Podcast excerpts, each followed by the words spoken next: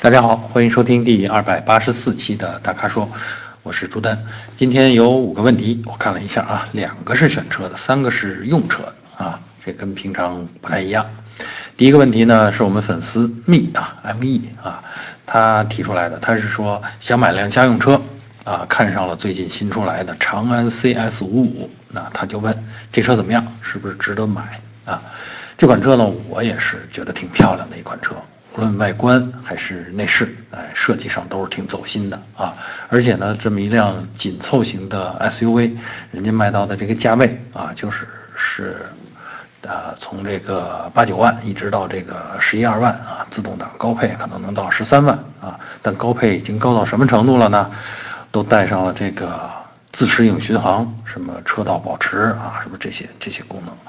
相当智能化的这些功能啊，真是让人。非常的意外啊，而且啊，我们同事试驾了以后呢，说这个车的这个行驶的感觉，就驾驶起来的感觉，也是超出预期的。因为通常我们大家会认为自主品牌的车，啊，在驾驶上啊，呃，这种感觉上可能会，呃，稍微逊色于合资品牌的。哎，但是 CS 五五这辆车不一样，啊，开起来的感觉跟合资品牌，跟很多合资品牌不相上下啊。甚至超过了某些合资品牌，比如我们昨天提到的啊，所以呢，这个车呢，从我看的这角度是，就从我的角度看啊，就是说它是性价比相当高的一个选择啊，呃，不过需要说明的呢是，这个 1.5T 呢，就是动力的线性比较好啊，这个动力并不是特别强悍啊，虽然带了涡轮。啊，加上呢，这车呢紧凑级，刚才咱们说了，紧凑级这个轴距呢大概是两米六几啊，这车也其实也不小啊，空间保证大家使用了以后呢，这车重自然也在那摆着呢，所以呢，配这个 1.5T 的动力呢，它你别指望它有太太太强悍的表现啊，但据我们同事来说，呃的驾驶的感受来说呢，他说，呃，这个中低速行驶还是挺给力的。啊，挺适合这个大家城市里边走走停停的这种，啊，这种用车方式啊，所以我觉得啊，呃，这个做家用车啊，如果主要是在城里用的话，主要用途不是跑高速的话，真的是相当好的一个选择了啊，所以呢，我赞成我们这位 M 一啊蜜同学，你就选这个车吧。第二个问题，我们粉丝的名字叫陈露啊，他的问题可能跟咱们前两天的话题相关啊。他具体问，速腾 1.2T 和速腾1.6自吸啊，就是非涡轮增压呗啊，1.6就是那个自吸啊。他说哪个更适合二线城市家用？哎，他还特地说是二线城市。二线城市，我觉得跟一线城市有多大区别呢？可能最大的区别就是早晚高峰呗。啊，可能没有那么堵，不过其实目前国内很多二线城市的这个这个这个交通状况 其实也不是很乐观啊。呃，具体说到这两个车啊，速腾的 1.2T 这一款还是一点六那一款，我觉得这个我们都选自动吧啊，因为这个 1.2T 只有自动，但这个自动呢是七档 DSG 啊。那么如果这两个车型都选自动的话，其实它们价位上是差不多的啊，大概都是十五万左右。啊，十五万出头啊，那么其实我更倾向于推荐一点六自动啊，呃，为什么呢？因为整个动力总成当中就没有什么让人揪心的东西啊，就是家用车嘛，就是你图的就是就是少出毛病啊，别老提心吊胆的，另外保养起来很容易啊，花钱也不多啊，这就是家用，嗯。1.2T 啊，首先有个涡轮，当然涡轮现在很多车都在用啊，除了对这个机油的要求高一点之外，也没有太多的这种负面啊。然后呢，就是这个 1.2T 这个动力总成里边，大家经常提到的这个双离合啊，DSG 啊，七档的这个。嗯，怎么说呢？现在其实呃，技术上啊，这个参数上、程序上已经做了改进啊。现在的这个故障的这个报告已经不像原来那么多了啊。嗯，但是啊，这个阴影在，对于特别是对于我们很多普通消费者来说，这个阴影毕竟在那啊。所以呢，我是觉得在价钱相仿的情况下，你还是一点六啊比较怎么说，放心，省心啊。另外从这个动力上讲哈，这个一点二 T 跟一点六实际上输出的功率指标是一样的，扭矩呢稍微高一点，一点二 T 稍微高一点，但其实开起来的感觉啊，你这个到了高速阶段，也就是说到大家超过一百之后啊，这个感觉。也就没有那么明显了，差别了，就跟一点六比起来啊，所以呢，呃，基于以上这些因素呢，我是觉得推荐给我们陈露这位同学，你选一点六自动啊，也许听起来这个保守了一点，但是我觉得，嗯，家用嘛，啊，呃，在价钱相近的情况下，呃，选这个比较靠谱吧，啊。第三个问题啊，咱咱们就开始用车话题了啊，呃，但但我估计这个话题跟选车也有关系。你看啊，他这么说的，我们这位粉丝的名字有意思，叫埋汰行，埋汰埋汰是东北话吧？意思是不够干净利落，不够光鲜漂亮，大概这意思啊。那埋汰行在问我们，他说，呃，老师啊，本田时代思域的道路通过性怎么样？这个问的很有意思啊，你要是。问的是一个轿车，然后又问它的道路通过性，那我想他其实是对这车走烂路的、走坏路的这个能力啊有一定的疑问啊。当然了，这个我觉得啊，这个要说走坏路，那肯定是 SUV 比较呃擅长。那我们这位同学呢，啊，埋汰儿同学呢，我看样子他是八成打算买这个时代思域了。啊，那么现在实际上处于纠结过程当中。那首先啊，花这个钱，这么说吧，你也不可能买到太可心的 SUV 啊，你得牺牲颜值或者牺牲空间。比如说，你去买一个同样是本田的这个，呃，叫缤智，或者是这个同样是东本的叫 X2A 啊，呃，但是它跟你这个。这个这个思域的颜值就明显不一样了啊，跟思域的这种动感，它明显不在一个层次上。所以呢，我估计他纠结的是这个啊。不过要我说哈，轿车咱们就在说轿车的这个通过性肯定不如 SUV。接着咱们在轿车里边说，其实这个通过性啊，主要是在于人的这个。驾驶技术，就说你开起来是不是走心？咱们说的是在烂路上啊。嗯，我是二十年前啊，我开着这个切诺基越野车去巴上草原的时候啊，已经在草原上跑了几个小时了，就各种地形啊。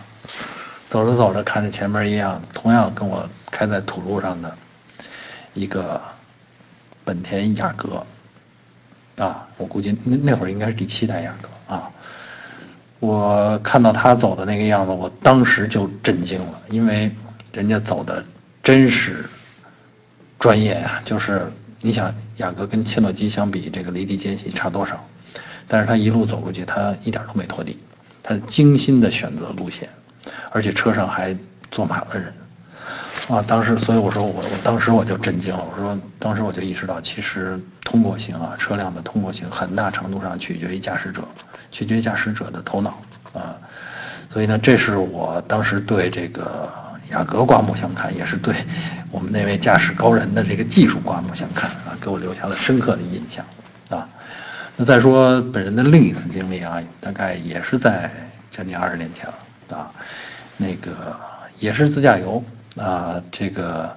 去一个叫长城乡的地方啊，在这个山西跟内蒙交界的地方，呃，那个时候那个路况很差，不像今天啊，高速公路已经到处都是了。那个时候我们走的那个地方连乡道都不算吧，都是农用车压出来的那种车辙啊，在雨天压出来，然后晴天又晒干了，深深的错综交错的这种车辙。然后走到那个长城乡啊，这个十几公里全是那样的路，那我还开千诺机，而我后边跟着的是一辆，呃，赛欧，啊，这个也不是驾驶高手。那当时呢，我我跟他的嘱咐呢，就是说，我在前面给你找路线，你就跟着我走，啊，这个不用担心车的这个极限比你想象的高。然后我们就这么一路啊，就是他跟着我走了十几公里，就平平安安的到达了目的地。啊，所以呢，这个很多情况下，这这同时又印证了，就是说，呃，主要是靠头脑，就是你选择路线啊，不要对这个车，车本身，首先它的这个能力其实是，呃，如果你走心的话，它的能力是超乎我们常人的这种印象和感觉的啊。但是如果你不走心的话，我们看到那高速公路上不是也有经常有开翻了的嘛，对吧？所以这件事儿呢，我觉得。呃，我们这位埋汰孩同学不要太纠结于说这个思域的通过性到底怎么样。呃，我相信你的驾驶技术能够快速的成长起来，特别是如果你要开着思域去挑战这样的道路的话，你成长的可能更快啊，因为你必须要走心啊。所以呢，我觉得这问题，呃，我基本就说到这儿了，剩下的事儿呢就。看我们这位埋汰孩同学的决心了啊！啊，第四个问题啊，我们的粉丝的名字叫奇了怪啊，他的他的这个话题呢，基本上就是用车话题了啊。他在问什么呢？说半合成机油跟全合成机油有什么区别？应该怎么选择啊？其实这个半合成和全合成啊，指的都是基础油的这个成分啊。那还有一种呢，就是矿物油啊。嗯，在半合成和全合成之外，还有一种油叫矿物油。但是半合成并不是由全合成机油跟矿物油 勾兑而成的啊，大家明确这概念。半合成呢，实际上是在矿物油的这个基础上经过一定的精炼啊得得到的，这种性能更好一些的润滑油。而全合成呢，基本上是用完全另外一套工艺啊，由其他的。呃，更品质怎么说？更单纯的原材料来生成的机油啊，所以呢，这两种呢，这个区别还是挺明显的。呃，全合成的机油呢，它具有这个流动性好啊，就是无论在高温还是低温，它的流动性的这个呃差异不会太大啊。还有呢，就是它可以抗氧化的能力强，因为它的成分、它的组分相对单一啊。呃，其实机油里边啊，说咱们刚才说的全合成、半合成，包括前面的矿物油啊，这些指的都是基础油啊。机油里边起决定作用的啊，除了基础油之外，我们说起决定作用的还有那些添加剂啊，比如说抗氧化啊，比如说清净分散啊，比如说耐磨啊，就这些是前靠往里边加入添加剂来来构成的它的功能啊。嗯，所以呢，这个。咱们说到该怎么选择的时候，主要就得看你的用途啊。这个全合成的机油呢，更适合你换换油间隔比较长，比如说一万公里一换啊。另外呢，这个你特别低温的情况下啊，因为低温启动的时候，它机油的流动性要好，它就可以尽快的到达摩擦面啊，那么减轻这个磨损。还有在高温的时候，高温的时候，如果它的流动性稳定，在高温的时候它不会变得特别稀，它仍然保持有良好的润滑作用啊。嗯，这些就都是全合成油的这个区别。但全合成油的这个呃缺点呢，就是贵啊，大概这个价钱啊，按升算的话，价钱是呃是矿物油的好几倍啊，跟半合成油比起来也至少是一两倍啊。那么大家就可以算这个经济账了啊！如果是你用车环境里边这个温度变化没那么大，或者说我就是，呃，基本上就是春秋天，夏天也不是特别热啊，那么这个换油间隔里边你用矿物油也 OK，没问题。当然间隔就相对短一点啊。如果是要求那种极寒或者极热的地方啊，然后要用，或者是很长的这个呃换油里程里边你要用的话。那么我还是推荐用这个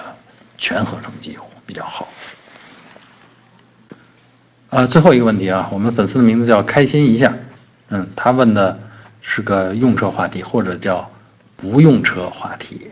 你听我解释啊，他是这么问，他说，请问汽车长时间不行驶需要给电瓶断电吗？你看长时间不用嘛，这就是，所以是一个不用车的话题，啊，还有呢，他说除了这个要不要断电，还有哪些需要注意啊？首先告诉他，呃，这个长时间啊，我印象我的感觉就应该是，比如说三个月以上、半年以上啊这样的一个间隔啊。比如说你你出国了，你长期不用啊，半年不用，甚至一年不用啊，那么这个时候对车要做一些哪些嗯做哪些必要的保养呢？就是首先电瓶要断电，啊，因为即便你不断电，电瓶的电自己也会耗尽啊，所以你要从车上把电瓶拿下来。啊，当然这个也有一些技巧，因为有些车啊，比如说音响系统啊，或者是发动机的电脑啊，相关的这电气系统啊，如果意外的断电的话，嗯，它会有一些保护措施啊，所以呢，最好呢能够咨询一下这个呃呃修理厂啊，或者让他们提一些建议，或者咨询一下厂家的这个客服啊。那断电呢，对电瓶本身也是一个保护，你可以把这个电瓶放在一个。恒温，然后这个呃这个通风的地方啊，然后对电极本身也涂一些凡士林，呃，防止它氧化啊。呃，除了电瓶之外啊，还有一个特别要注意的就是轮胎。如果你不把轮胎的气打足啊，或者是即便你把轮胎气打足，如果你放的时间很长的话，轮胎实际上也会产生一些变形啊。等你再开它的时候。啊，你就会觉得，哎，这车轱辘好像不够圆了，啊，这就是轮胎的变形啊。所以在长时间存放的时候，通常，这个，呃，大家会把这个，当然我说这大家可能不普遍，比如说，呃，作为军事装备一些军用车辆啊，这个不不常用的话啊，放在库里的话，他可能要把车身支起来啊，用这种，呃，叫叫叫牛腿还是叫马腿啊？啊，这种。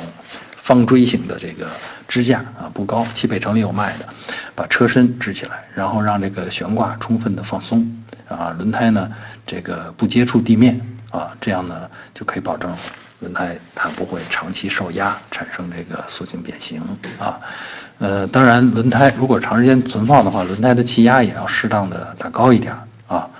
嗯，另外还有呢就是橡胶件的保护啊，就是这个。呃，密封条啊，尤其是车门这一圈儿啊，这个还有像雨刮器，像这些东西，如果长时间的未未做保护，就是没有涂涂一些这种什么硅酮树脂之外的，然后你就那么按压状态把它长时间放在那儿的话，它也会产生塑性的变形啊。放的时间太长，如果温度太高的话，它还会有老化现象啊。还有就是油箱啊，这个汽油呃存放的时间太长，它也会产生胶质。啊，等你再用的时候，可能就会引起油路的一些堵塞了，所以有可能的情况下，尽量少放油。你完全放空，可能大多数人没这个条件。另外，完全放空，当你再要启用它的时候，你往里边加油，那大家很很多人也不是很方便啊。但是呢，要尽量少放，这样你在呃下次用的时候呢，你至少可以加进去新鲜的汽油，来把原来的这些生成的胶质给它稀释一下啊。所以这是油箱。啊，还有呢，其实咱们再严格一点，要求再高一点呢，比如机油、冷却液这些，如果条件允许的话，你也应该放出来，因为长时间不流动的话，啊，它们也会产生就类似油路堵塞，或者是冷却系统里边一些散热，比如说水箱里边一些比较细小的这个通道，它有可能会堵。啊，呃，还有最重要的一点，整车你应该放在一个阴凉、通风。干燥的地方啊，因为日晒啊，因为潮湿，这些都会对车上的这个零部件啊，对车身的这个本体都会产生，比如说锈蚀啊，比如说老化呀，都会产生这样的问题啊。那基本上那就是这样了。其实大家想想啊，这车还是天天用着比较省事儿啊。大家一听，如果放在那儿都要这么这么尽心，这么。这么多措施来保障它的安全的话，其实想想看，你还不如找朋友经常帮你开一下呢啊！好，以上就是本期大咖说的全部问题啊！欢迎大家继续在呃微信公众号还有我们的微社区中向我们提问。如果您想了解更多的汽车资讯和导购信息，请持续关注我们的微信公众号和车评网。我们下期节目再见。